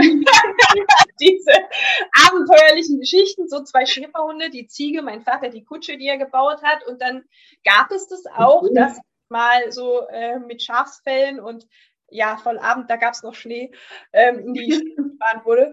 Und ich fand das natürlich nicht so cool, aber oder oder äh, Wandertag zu mir nach Hause gemacht wurde, wo dann hier Ziegenbock jagen, Rasenmäher, ähm, äh, blind Rasenmäher mähen oder irgendwie, ähm, was haben wir noch? Luftgewehr schießen, das war ja alles so Sachen, das gab es damals noch.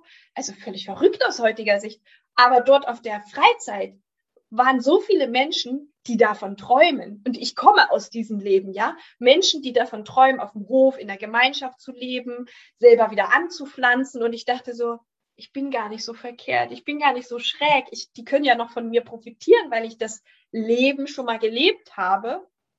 Und ähm, wir selber sind gerade dran mit Gemeinschaft und gucken und machen. Und ich finde das so verrückt, dass ich das so abgelehnt habe, jahrelang ähm, so verleugnet habe, dass ich so mhm. Gefühlt primitiv bin. Und das bin ich gar nicht, sondern jetzt in den Zeiten, in denen wir gerade sind, ist das wie eine mega Ressource, die ich mitbringe, weil ich kann mich selbst versorgen, ich kann einkochen, ich könnte ich würde keine Tiere schlachten, ich esse sie nicht, aber ich könnte es wahrscheinlich. ich habe zumindest eine Idee davon, weil das gehört einfach alles dazu. Ich würde überleben, so ungefähr. Weil, also ich habe das dann auch letztes Jahr gemerkt und habe gesagt, weißt du was, wir können so viel digital. Wir, wir, wir, wir kennen uns mit Technik aus, mit den neuesten Handys. Wir wissen aber nicht, wie Tomaten gepflanzt werden und wie man sie erntet und beschneidet. Wir können uns nicht mehr ernähren, weil wir nicht wissen, wie es geht. Mhm. Ja, und Vollkommen recht das war für mich so ein Punkt, das möchte ich wieder in die Welt bringen. Also diese, diese Kreativität einerseits, um sich selbst irgendwie zu spüren, mit sich in Kontakt zu kommen, aus der Komfortzone zu kommen, wenn das weiße Blatt da liegt, so Hilfe, erlebe ich auch ganz oft. Das gibt es bei mir gar nicht. Es gibt nicht dieses Können, es gibt eher dieses, geh mal rein mit deinen Händen oder beweg dich mal so, wie du dich fühlst. Es muss nicht schön aussehen. Und, und, und dieses raus aus, ich nenne es mal so ein Korsett. Kennst du das Gefühl, wenn man so ein Korsett anhat mhm. und, und, und, und, und, und denkt, ich muss mich anpassen und nur in diesem Korsett bin ich auch liebenswert?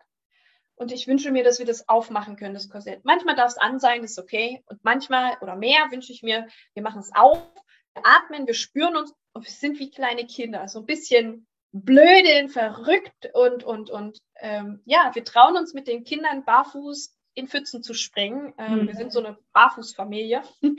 Und ich habe immer gedacht, danke, danke Kind, dass es dich gibt. Danke Emmy, dass es dich gibt, weil durch dich traue ich mich wieder, weil ich spüre das, ich will das. Mhm. Ich will nicht 40 sein und irgendwie hier im Anzug als Coach dastehen und sagen, ich, ich bin jetzt hier wichtig, ne? Und ich habe jetzt hier so, mh, mm, oh, ich will ähm, einfach, weißt du, ich will vielleicht ein bisschen Kindheit nachholen, was nicht sein konnte, weil da sehr viel ähm, ja auch Existenzängste waren und Nöte waren, als, als dann die Wende kam, die Jobs verloren haben.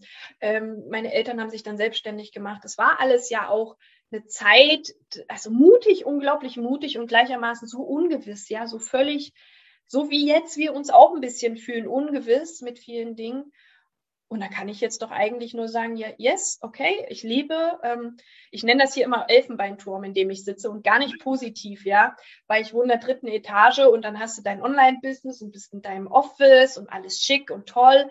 Und ich habe immer mal wieder diese Phasen, das hatte ich auch vorher, dass ich gemerkt habe, ja, ich hänge hier fest, ich habe keine echten Kontakte, ich arbeite und mache und tue und das ist mir total wichtig. Also auch für alle, die sich irgendwie gründen oder irgendwie mit ihren Ideen rausgehen, weil das ist ja das, was ich jetzt auch mit begleite, dass Ideensprudlerinnen sich verwirklichen, genau darauf zu achten, sich nicht zu verbiegen, sich nicht auszubrennen und nicht irgendwie einsam irgendwo hin hier so ihr Ding machen und nur am Computer sitzen, sondern wirklich zu gucken, wie kann ich mich echt treffen, wie kann ich an echten Veranstaltungen teilnehmen, echte Verbindungen schaffen. Kendra, wer weiß, wo wir uns dann echt sehen demnächst. Genau.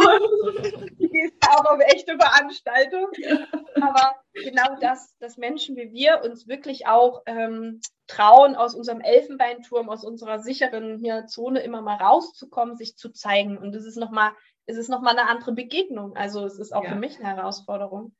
Ähm, weil ich weiß ja nicht, wie dir das da geht, aber dann, dann stehst du da und alle kennen deine Geschichte so ungefähr, ja. anderen aber nicht und die sprechen dich dann an. Mhm. Ja. Du bist ja auch mit deiner Geschichte sehr präsent gewesen, quasi nackt, wenn man so will. Ja. Und ja, und dann, und dann reden die mit einem und man denkt so, ja, ich bin halt ein Mensch, aber die reden mit einem und tun so, als ob man was Besonderes ist. Genau, ja.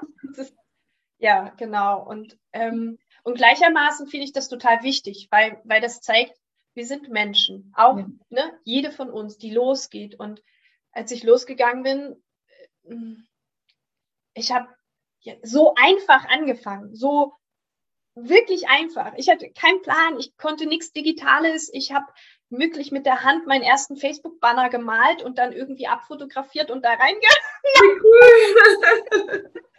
Und obwohl ich einen Bruder habe, der Webdesigner ist und der immer gesagt, da, du wirst deinen Weg finden, mach mal, ja. Und wir haben ja auch zusammengearbeitet ganz lange, wir haben ein Unternehmen zusammen gegründet und ähm, trotzdem hat er mir nicht geholfen in dem Bereich. Er hat aber gesagt, das ist cool, was du machst. Und weißt du, heute bin ich total dankbar, dass er das gesagt hat, weil sonst wäre ich nicht weitergekommen. Ich hätte mir die Sachen nicht angeeignet. Heute mache ich das ganze Design selber, ja, weil ich war so, oh, ich liebe, ich liebe schöne Dinge. Ich liebe es schön zu machen auch, ja.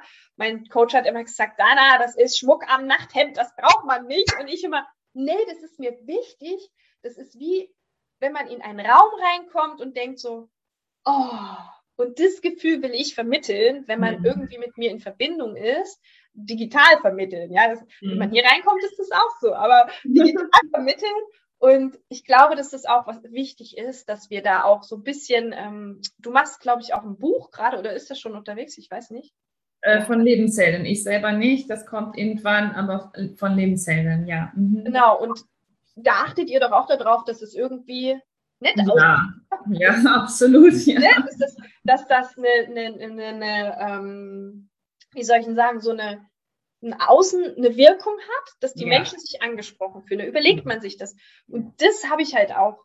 Und ähm, deswegen, wenn, wenn, wenn wir jetzt, keine Ahnung, wenn eine Ideenspruderin dabei ist, die so verrückt ist wie ich, so tausend Ideen immer zu haben und auch manchmal sich zu verzetteln, das kenne ich alles sehr, sehr gut, habe ich auch. Hol mir dann Hilfe natürlich, damit das mhm. einfach wieder klarer wird. Man kann sich halt selbst schlechter helfen. Ja, es ist, ist auf jeden Fall gut, wenn man da jemanden von außen hat. Dann auch zu gucken eben, dass man nicht nur jetzt hier denkt, ich sitze am Monitor und ich mache alles online, online, online. Dann wären wir einsam, glaube ich. Also es ist vielleicht auch nur ein Glaubenssatz, aber es ist eine Erfahrung, die ich gemacht habe und die ich auch höre von anderen.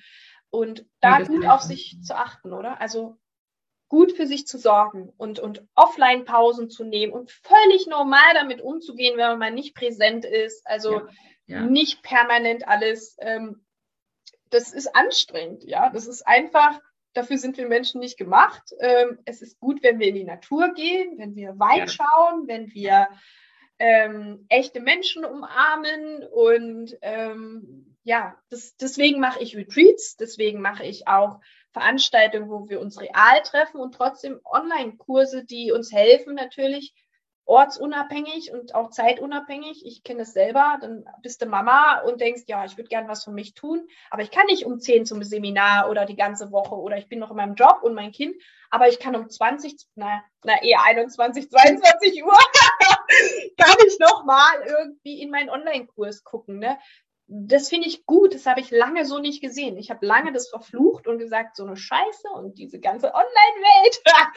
und dann habe ich aber gemerkt, ich habe ähm, letztes Jahr äh, eine, eine Live-Workshop gemacht für Kinder, weil das irgendwie durch die Corona-Zeit habe ich gemerkt, hey, ähm, ich habe immer viel auch mit Kindern gearbeitet, real, und das ist mhm. ja dann mhm. weggebrochen und ich habe gesagt, ich biete jetzt was online an. Und dann haben wir mittwochs real einen Workshop gemacht und ich war so fassungslos, dass die Mamis gesagt haben, Dana, danke, weil ich muss nicht fahren, ich kann meinem Kind was geben ähm, und ähm, ich, ich kann, weil ich habe das auch so ausgeschrieben, du kannst mal ein, ein Buch lesen und, und, einen Tee trinken und ich mache das mit deinem Kind. Ich mache alles, wo du dich nicht einmischen musst. Ja?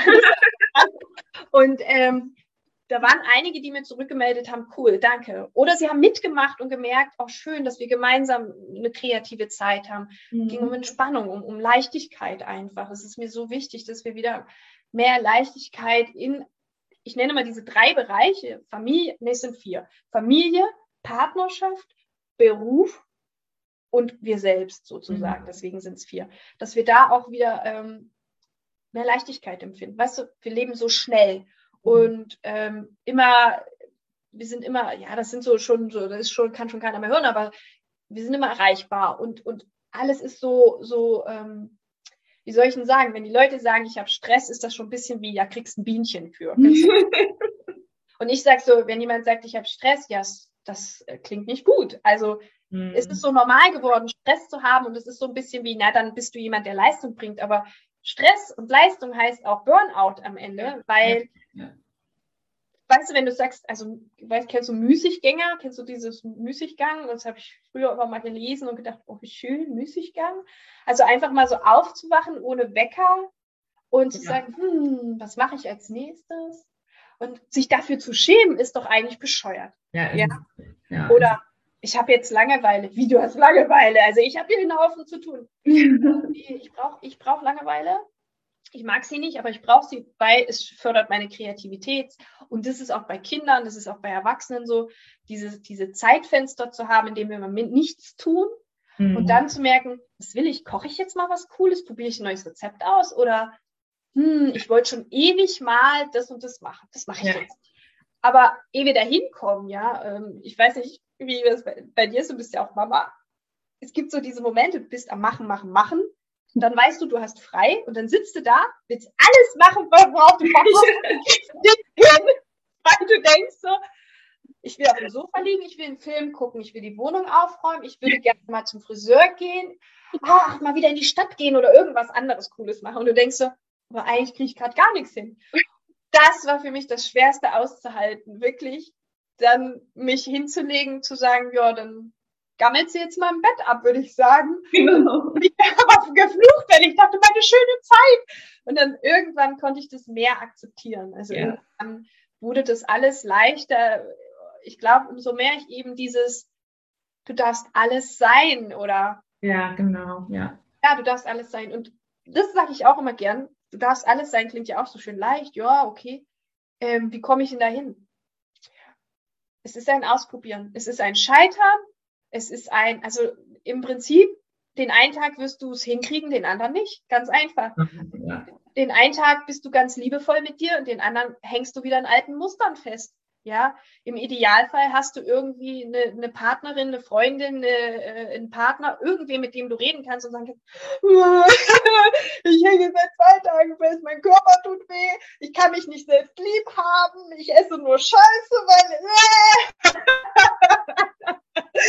und dann sagt der andere so, ja, das ist doch gut so, schön, gut, dass du siehst. Und du denkst so, ach, danke, dass du mich verurteilst. Ich verurteile mich ja selber gerade und ah, du musst doch gar nichts mehr leisten.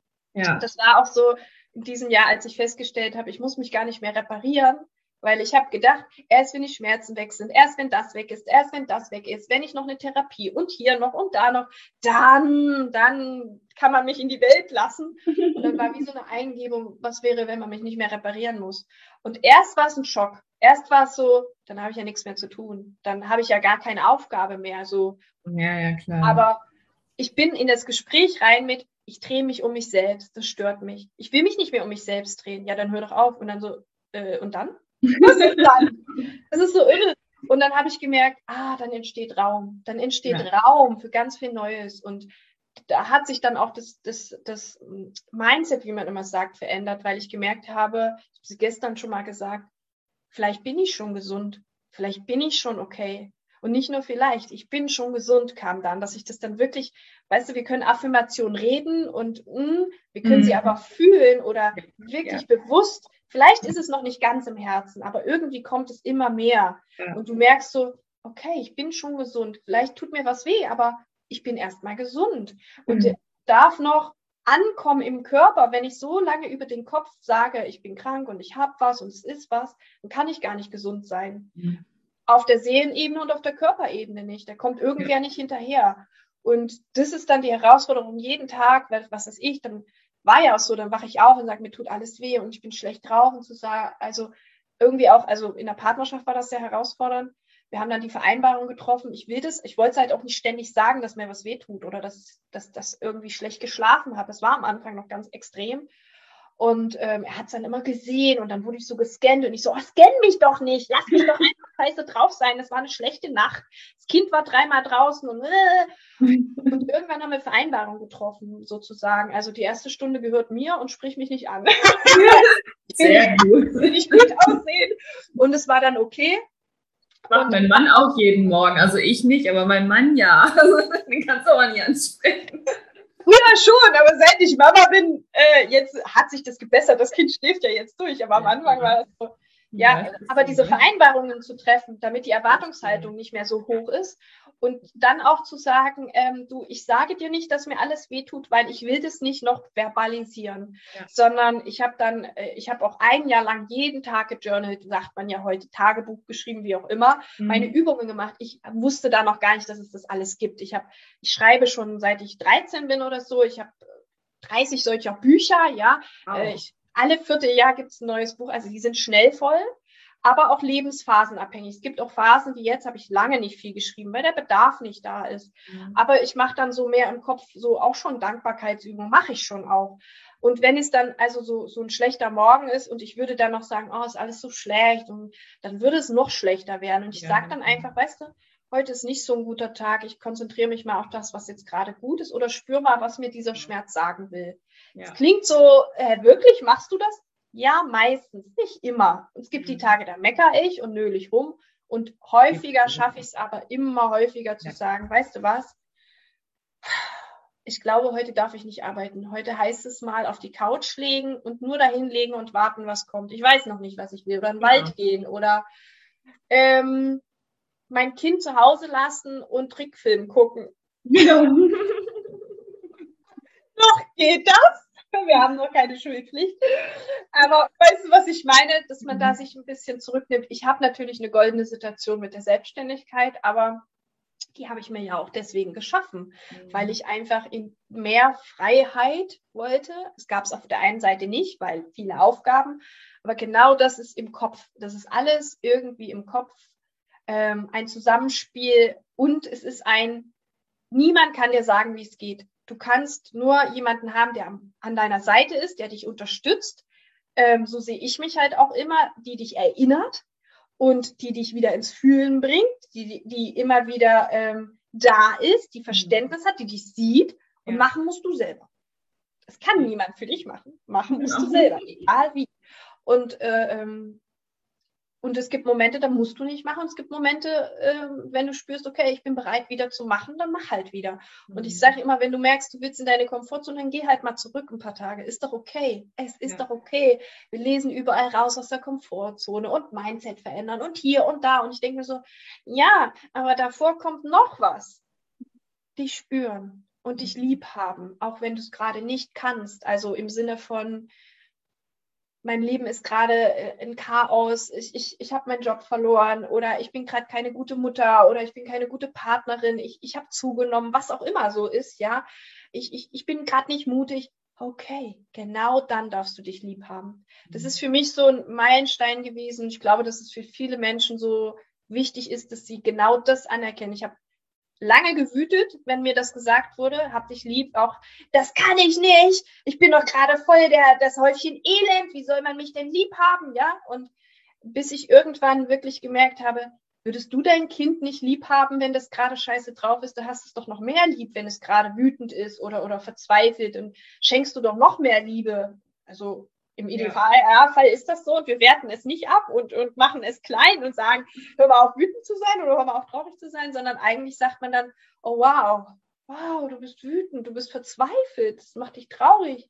Ja, und das sich selbst zu geben, so, das ist, ähm, ja, ich glaube, da darf die Gesellschaft noch ein bisschen, da, da haben wir noch ein bisschen was vor uns, will ich sagen.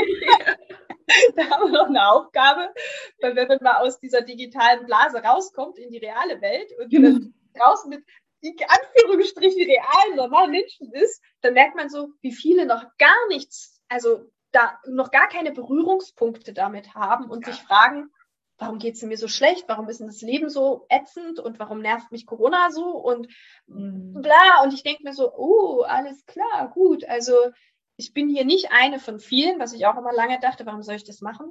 Ja, es gibt so gute Leute, warum ich? Und dann zu merken, ja, weil du wieder eine ansteckst und die nächste ansteckst und die wieder jemanden ansteckt und ich eine Vision habe einfach von einer Welt, in der ich leben will und weil ich für meine Tochter ein Vorbild sein will und weil ich selber die Veränderung sein will, einfach das alleine, nicht mal nur für die anderen, ja, dieses ja. ganze Dienen, das kommt einen Schritt später. Erstmal sich selber dienen, ja. Wir Frauen lernen, und ich höre das auch oft, ja, dienen den anderen und ne, ja, okay, ist okay. Für mich heißt es mehr, wenn du nie gelernt hast, dir selbst zu dienen, dien erstmal dir selbst. Und wenn du dann aufgetankt bist, dann kannst du auch da draußen dienen. Aber vorher dien dir selbst. Und das ist so mit Scham behaftet, mit Schuld behaftet. Es ist ein Gefühl von Egoismus und oder ein Gedanke, ja. Und genau da erstmal irgendwie zu sagen, weißt du, erstmal du selber. Und zwar nicht auf einer ähm, Art, wo, wo sich Menschen vielleicht, ähm, also wo man das Gefühl hat, du bist arrogant und abgehoben, sondern eine ganz, ganz wertschätzende Art mit dir selber zu finden. Und ich habe inzwischen auch ein Netzwerk und, und habe Momente, wo ich sage, ich kann mich gerade nicht wertschätzen, könnt ihr mir mal helfen, das und das ist los. Wie komme ich in die Wertschätzung oder kannst du mir mal Wertschätzung geben? Also ich kenne die Werkzeuge, um dieses, dieses, das zu bekommen einfach. Ich hätte es nämlich nicht ausgesprochen früher, weil ich nicht gewusst hätte, was brauche ich da eigentlich. Hätte mich einfach nur runtergemacht, an mir gezweifelt, mich schlecht gefühlt. Und ja, ich zweifle und fühle mich immer noch schlecht, aber ich sage dann oder habe dann den Mut, zu, mich zu zeigen. Es braucht auch manchmal ein bisschen zu sagen, hier Community, äh, in der ich so bin, in meiner privaten Community, und zu sagen, oh, kann jemand mit mir telefonieren oder oh, das war, ist gerade so scheiße, ich habe so Schuldgefühle, weil mir das nicht gelungen ist, ähm, ich, was weiß ich, ich habe halt die Nerven heute verloren und kann mal jemand mit mir reden und, und so weiter. Und das in der Partnerschaft hat sich das verändert, dass wir da viel, viel mehr miteinander ins Gespräch gehen. Und dann hat so eine bindungstraumatisierte Person wie ich es letzten Endes geschafft, ähm, mehr in Verbindung zu gehen mit meinem Mann. Also das haben wir wirklich im letzten Jahr nochmal besonders stark gespürt. Da waren wir ja alle zu Hause. Plötzlich war auch mein, mein Elfenbeinturm äh, mit anderen hier voll und ich so, nein, das ist mein Reich. und es war erst schön und dann wurde es anstrengend. Und mhm. ähm, ja, da auch nochmal neue Kommunikationswege zu lernen und, und echte Verbindung herzustellen. Das war gar nicht so einfach, weil wir sind alle so voll geprägt mit Angst vor Konflikten, mit ähm, inneren Kind-Sachen, wo wir uns getriggert fühlen und denken, oh, warum macht der das und warum verletzt der mich? Und ich wollte da einfach raus. Ne? Und deswegen haben wir da auch gemeinsam dran gearbeitet und, und gemeinsam Coachings gemacht. Also ich muss sagen, ich habe einen großartigen Mann, dass der da mitgeht, das macht ja auch nicht jeder, nee. und da Bock drauf hatte und Erfolge hatte. Und äh, natürlich gibt es Schritte zurück, dann wieder vorwärts, wieder Schritte zurück. Aber ich bin da total glücklich, dass ich diesen Mann, wo meine Freundinnen sagten, der nicht da war, dass ich gesagt habe, aber irgendwas ist da. Was soll ich tun? Also, wir sind zusammengeblieben. Wir haben also alle Dinge getan, die ich nie wollte. Ich wollte nicht heiraten, ich wollte keine Kinder und so. ich habe voll dieses Leben kreiert, weil unterbewusst wollte ich das schon. Eine mhm. Familie gründen, ja, Familie haben. Und dann hat mir quasi, wer auch immer, dieses Leben sogar geschenkt, letzten Endes. Und hey, dann da zu, also ich hatte ja dieses, ich hasse mein Leben als Mama und ich hasse mein Leben und was habe ich mir getan? Ich habe einen Mann und bin unglücklich, ich wollte die alle verlassen und es war schrecklich einfach, weil ich dachte, ist es alles um mich drumherum schuld. Ne? Ich habe natürlich nicht innen das gesehen, dass innen da was gedreht werden darf. Mhm. Und jetzt bin ich so froh, dass die allerersten geblieben sind und mich, mich auch ausgehalten haben in dieser Störrigkeit und, und, und auch mit dieser Krank Erkrankung. Das war echt nicht einfach. Ich war ja mhm. erst mal ein paar Wochen auch weg und, und war über ein Dreivierteljahr nicht wirklich hundertprozentig hier die, die die Leaderin ging gar nicht. Ich musste mich immer ausruhen, immer zurücknehmen. Also, und mein Mann hat das alles sehr, sehr, sehr gut gemacht und es hat aber geholfen, auch mal die Rollen zu tauschen, weil ich bin dann immer in eine Tagesklinik gegangen und so weiter.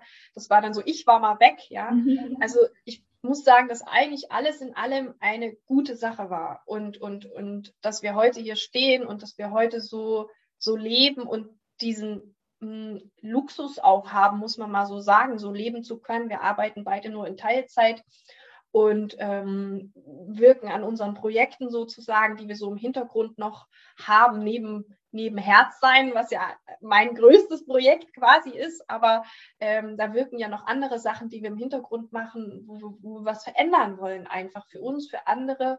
Und natürlich haben wir Ängste, wir haben Zweifel, wir haben ähm, Entscheidungen zu treffen, ähm, die sind grö größer einfach. Äh, von Schule bis wandern wir jetzt aus, was, wie geht das Leben so weiter, was, was soll der nächste Schritt sein, wie mutig sind wir.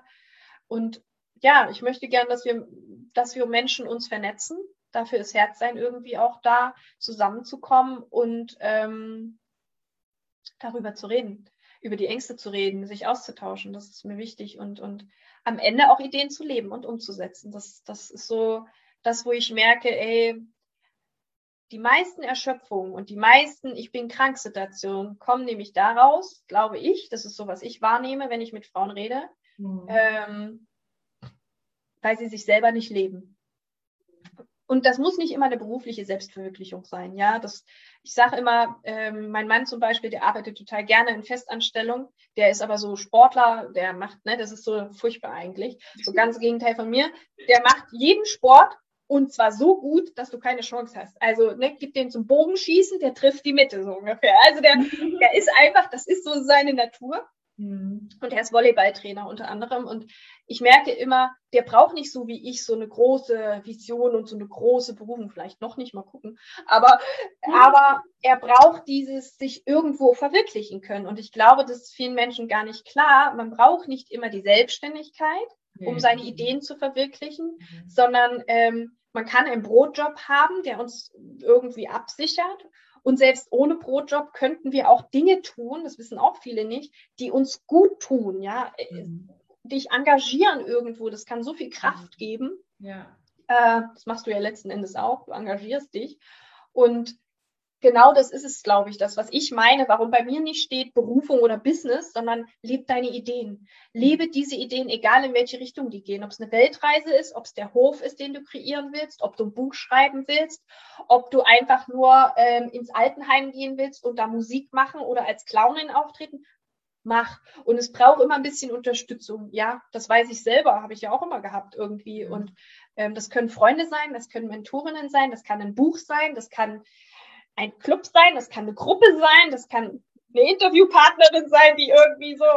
Also mhm. es gibt, gibt ganz viele Wege. Es muss nicht immer das Coaching sein, aber es kann mhm. ein Coaching sein. Das wird jeder spüren, an welchem Punkt es so ist. Oder das Retreat zum Beispiel. Ja, ich liebe Retreat-Charakter. Ich gehe ja selber zu Retreats, weil das ist einfach ein tolles Format, wo wir ähm, uns zurückziehen, wie in so einem Kloster, innegehen und spüren, ja, ähm, wer bin ich, was will ich? Das sind immer so meine, wie will ich leben, wie will ich arbeiten, Fragen. Das sind immer so meine drei Grundfragen, immer wieder auch zu überprüfen. Was ist wirklich, wirklich, wirklich wichtig? So. Und für mich ist der Fakt eins Gesundheit natürlich, ja, also dass ich in mir, Gesundheit ist auch Selbstliebe natürlich, aber dass ich mich mit mir wohlfühle, das ist so Fakt Nummer eins. Und das habe ich gefühlte 39 Jahre, also ich bin jetzt 40 geworden, nicht ähm, berücksichtigt. Also immer erst die anderen und ich darf immer wieder mich überprüfen. Dana, denkst du gerade an dich? Trinkst du genug? Isst du genug? Machst du genug Sport? Also oder bewegst du dich genug? Ja, Sport, ähm, ähm, Yoga, okay. Und ich war früher sportlich. Ich bin früher sehr, sehr, ich habe sehr viel gemacht und ich hatte keine Lust mehr. Aber spazieren gehen ist so mein neues Hobby. Und, und Yoga ist, habe ich natürlich für mich entdeckt und Tanzen. Tanzen ist bei mir auch ganz wichtig. Also freie Bewegung und freier Tanz und ähm, in der Natur tanzen. Das ist so toll. Wir wollen da auch mal irgendwann ein Angebot kreieren, weil da gibt es so coole Sachen. So, kennst du vielleicht, da kann man so Kopfhörer aufsetzen. Das ist voll cool. Und vielleicht kaufen wir uns so ein Equipment, wir wissen es noch nicht und wollen dann so Tanzsessions im Park machen. Das wäre so, haben wir so letztens gedacht, das wäre so cool, so Elterntanz, weißt du, weil wo kannst du denn noch hingehen als Eltern? Das ist entweder das Alter, die Kinder oder ähm, ja, die Corona-Maßnahmen stressen. Jetzt ist ja alles ein bisschen anders, aber aber stell dir mal vor, wir würden alle mit diesen Kopfhörern, wir haben das gemacht auf der Freizeit und das war so schön. Ähm, wir würden dann einfach uns im Park treffen und alle tanzen in der Sonne und ah, das stelle ich mir so geil vor. Deswegen, Herr Weiß, das kommt. Also das ist auf jeden Fall etwas, da, da kann ich mich gut spüren und das packe ich alles in meine Arbeit ja auch rein, diese Erfahrung und ähm, ja, das wünsche ich mir für die Menschen, dass sie diese Leichtigkeit in diese kindliche Neugier zurückkommen in dieses Spielen, in dieses Experimentieren, ins Ausprobieren. Ähm, und auf dem Papier, sage ich immer, ist das safe. Wenn man es nur mal aufs Papier reduziert, da kannst du das machen, ohne ein Risiko einzugehen. Da kannst du erstmal gucken. Da kommt ja noch dazu, Farben haben eine heilende Wirkung. Äh, wir können Farben bewusst einsetzen, um, um Farben sagen etwas über unsere Seele. Also in Bildern kann man dann auch sehen, in welchen Prozessen du steckst. Da denken die Leute immer, wirklich? Ja, mhm eine Glaskugel, aber ich kann sehen, wenn du eine bestimmte Farbe auf eine bestimmte Art und Weise verwendest, dann habe ich die richtigen Fragen, um, um mit dir zu erkennen, ist das und das in deinem Leben gerade ein Prozess oder wo hast du was in deinem Bild platziert? Da kann man auch sehen, aha, da oben links ist in der Vergangenheit äh, oder unten links ist meistens die Vergangenheit und oben rechts die Zukunft. Also da sieht man schon, was unser Unterbewusstsein alles so aus uns noch kreiert. Und das liebe ich natürlich, weil es ist so nicht reden, machen mhm. und die Menschen tun es selbst. Ich tue nichts dafür. Das tun die ganz von alleine. Ich habe nur die Werkzeuge, die richtigen Fragen zu stellen oder so ein bisschen rauszuholen. Und dieser Moment ist halt schön. Die Menschen spielen, sie, sie sind wieder Kinder, sie trauen sich. Die ganzen Schulglaubenssätze kommen erstmal. Ich kann nicht malen, ich, ich, ich bin nicht kreativ. Ja, genau. Wahr. Es ist nicht wahr. Jeder Mensch ist kreativ und jeder Mensch kann malen. Die Frage ist, willst du ein Porträt malen oder willst du einfach Farbe aufs Papier bringen, ja? Und einfach mal raus aus Leistung, raus aus Können, raus aus diesem ganzen Perfektionismus. Gilt auch für mich, ja. Und, und mutig zu sein, auch mal braunen Brei aufs Papier zu bringen, machen ja Kinder immer, weil mhm. denen geht's nicht um das Ergebnis, denen geht's um das Prozess, um das Erleben. Und darum geht's mir halt auch, dass, dass deswegen verbinde ich Kunst und Coaching letzten Endes, weil es mir um dieses Erleben geht, das Spüren, das äh, Eintauchen in den Prozess und mal was ganz anderes erleben, auch gerade bei den körperorientierten Arbeiten, wo man so merkt, oh, ich kann gar nicht fließen, ich bin ganz steif, ich schäme mich, wenn ich jetzt hier irgendwie so eine weiche Bewegung machen soll, hm, ich, dann kommen die Glaubenssätze, bin ich irgendwie so, so, so ein Hippie-Ding oder irgendwas. Nee, das ist mir zu spirituell und das ist mir irgendwie, ne? Und dann irgendwann wird es so ein Frauenkreis, ich sage immer, wo wir moderne Hexen sind, sage ich immer, weil wir dann, wir haben das auf dem Retreat gemacht, wir haben dann Kräuterfußbäder gemacht und Kräutertees, wir haben dann so ein bisschen Wildkräuter-Sachen auch, weil das auch so mein Ding halt, alles mit Natur. Hm. Und dann ähm, zu sagen, hier die Pflanze kann das, die Pflanze kann das und mit der Pflanze kannst du den Prozess unterstützen und so, wow, so mhm. altes Wissen auch hervorholen. Und ähm, mit Pflanzen kann man auch malen, äh, Pflanzen können Kraft geben und so weiter. Also das ist für mich die Natur, die Kunst, alles so gehört ja. für mich zum, ja, so kann man ein schönes Leben kreieren. Und das heißt, da komme ich her und da gehe ich gerade wieder hin zurück und das ist eigentlich voll krass. Ich habe 20 Jahre gebraucht. 20 Jahre. So, jetzt habe ich hoffentlich nochmal 40 oder länger. Und ähm, kann, bin gespannt, wo die Reise hingeht. Ich weiß es nicht. Man kann ja nicht in die Zukunft schauen so direkt. Also man hat Gefühle und Visionen, aber ähm, ja, ich bin gespannt, was daraus wird. Ideen gibt es jede Menge. Ähm, es ist jetzt daran, diese Kräfte dafür auch zu mobilisieren, da dran zu bleiben, für mich selber auch und eben immer wieder auf sich zu achten. Immer wieder in dieses, ähm, bist du jetzt gut genug, sorgst du für dich? Ähm, wenn es mir schlecht geht, dass es mir dann einfach auch schlecht gehen darf, so und ich nicht nur glänzen muss und ich habe jetzt drei Monate quasi hier eine, eine, Pause gemacht von allem, weil ich gesagt habe, ich mag nicht. Ich mag jetzt nicht. Ich will jetzt einfach nur mich und ich will in die Welt und ich will Dinge tun und ich will lernen. Ich will lesen. Ähm, und, und jetzt bin ich wieder da. Und dann habe ich mich auch gleich bei dir gemeldet und gesagt, so, ich bin wieder da, jetzt können wir langsam anfangen. Ähm, jetzt habe ich wieder Lust. das hat auch gepasst. Sehr gut. Ja, ja, genau. Super schön. Dana, wir sind schon längst über die Zeit. Also ich danke dir für dieses wunderschöne Interview. Ich glaube, können, ich könnte dir noch stundenlang zuhören und ähm, alle da draußen auch. Und ähm, ja, also jetzt sage ich mal einen abschließenden Satz. Ich verabschiede mich schon mal und ähm, ja, hau raus, was raus soll, raus soll an die Menschheit. Ich habe ja schon so viel mitgegeben, aber vielleicht den letzten Satz und ähm, mach's gut und ja, ihr da draußen hört unbedingt diesen Podcast, weil das muss definitiv raus. Alles Liebe. Bye bye. Ciao. Ich danke dir, Kendra. Ich sage das, was ich am liebsten sage. Bleibt neugierig und werdet kreativ. Das ist so schön. Es bringt euch weiter. Dankeschön. Vielen Dank. Gerne. Ich hoffe sehr, dass dir diese Folge gefallen hat und dass du ganz, ganz viel aus dieser Folge vor allem mitnehmen konntest. wie es darum geht, ins Spüren zu kommen, seine Verletzlichkeit zu zeigen und auch welche Erfahrungen wir machen dürfen, welche Veränderungen das Leben bereithält und wie auch Ängste verloren gehen. Ich finde, die Dana ist eine ganz, ganz wundervolle Frau und sie ist so eine begnadete Künstlerin und arbeitet heutzutage mit so viel Freude und Begeisterung als Künstlerin, als Pädagogin und auch als Coach, um andere Frauen und ähm, ja, Ideengeberinnen glücklich zu machen. Sie unterstützt andere Frauen darin, ein gesundes und ein glückliches Leben zu gestalten. Und ähm, das ist so schön. Deswegen liegt es ihr so sehr am Herzen, dass sie als mutmachige oder mutige Macherin sie stärken kann, andere Frauen das umzusetzen und nicht nur von ihren Ideen zu träumen, sondern sie vor allem auch in die Tat umzusetzen. Dana sagt selber, dass sie sich mehr wünscht als alles andere, Zeit zu haben, für die wichtigen Dinge, das im Leben zu finden, sich vor allem zu trauen, die eigenen Ideen zu leben und ganz, ganz viel Leichtigkeit und Freude ins Leben zu bekommen und das auch zu spüren. Lasst uns gemeinsam ein Leben in unseren Farben erschaffen, egal was andere erwarten oder was andere sagen.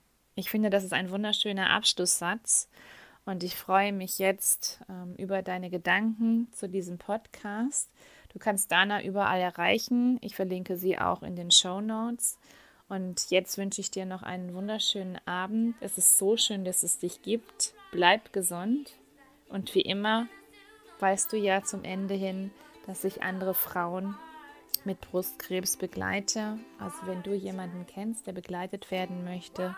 Aber wenn du auch jemanden kennst, der an der Diagnose Krebs erkrankt ist und nicht weiter weiß, so kannst du ihn sehr, sehr gerne zu mir schicken. Ich freue mich über Ihre Nachricht oder über deine Nachricht. Ansonsten freue ich mich, wenn ich ganz, ganz wundervolle Interviews haben darf, wenn ich dich interviewen darf. Dann scheue nicht, mich anzusprechen, mich anzuschreiben. Und wer weiß, vielleicht bist dann auch du bald in meinem Interview. Wenn es so sein soll, wird es passieren. In diesem Sinne, hab einen wunderschönen Novemberanfang.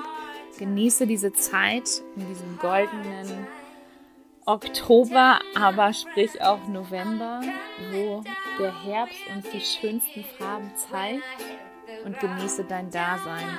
Denn es ist nicht selbstverständlich, hier zu sein. Nichts ist selbstverständlich.